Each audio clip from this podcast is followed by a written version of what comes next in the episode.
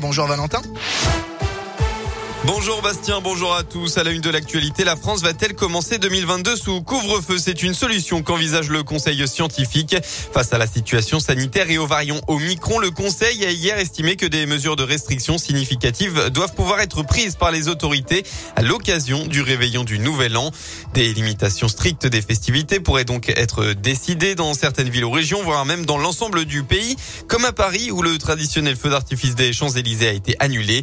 Chez nos voisins du pays, le choix a été drastique. Le Premier ministre néerlandais a hier annoncé un confinement dès aujourd'hui et ce jusqu'au euh, jusqu'à mi-janvier pour endiguer la vague épidémique. Dans la Loire, une nouvelle perte de contrôle de véhicules. Ça s'est passé sur la nationale 82 à hauteur de Vendrange en direction de Rouen. Vers 16h30, un automobiliste a tenté de dépasser une voiture mais a glissé sur la chaussée avant d'heurter le muret central. Plus de peur que de mal, les deux occupants du véhicule ont tout de même été transportés à l'hôpital. En sport du football, Pascal Duprat débute par un petit derby où la Coupe de France se poursuit aujourd'hui. Après la qualif facile du Clermont Foot hier, André Zilleux, pensionnaire de National de reçoit Montpellier 5e de Ligue 1, alors que l'ASSE se déplace à Lyon sur la pelouse d'une autre équipe de 4e division, la Duchère.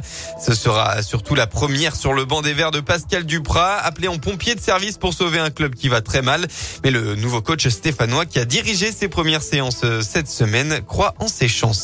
J'ai la faiblesse de penser que j'ai des recettes pour faire en sorte que l'équipe euh, aille mieux. La confiance en soi, c'est 50% au moins de la performance. Les joueurs étaient touchés. Et il se trouve que grâce à leur travail et grâce à cet esprit de vouloir repartir, non pas d'une feuille blanche, mais voilà, d'écrire euh, une nouvelle histoire, je trouve que les joueurs euh, ont bien répondu. C'était bien, c'était, il y avait de l'enthousiasme, surtout il y avait hum, beaucoup de concentration dans tout ce que je, je réclamais. Maintenant, il n'y aurait rien de mieux que deux victoires, à défaut d'être salutaires, mais en tout cas qui nous permettrait d'aller passer des fêtes de Noël euh, avec des rêves plein la tête.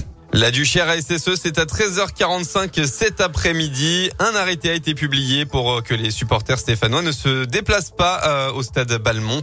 Pour André Zieux, Montpellier, ce sera à 16h. En handball, une finale pour l'histoire. L'équipe de France féminine, championne olympique à Tokyo, est un match de l'exploit, un très rare doublé en l'espace de quatre mois.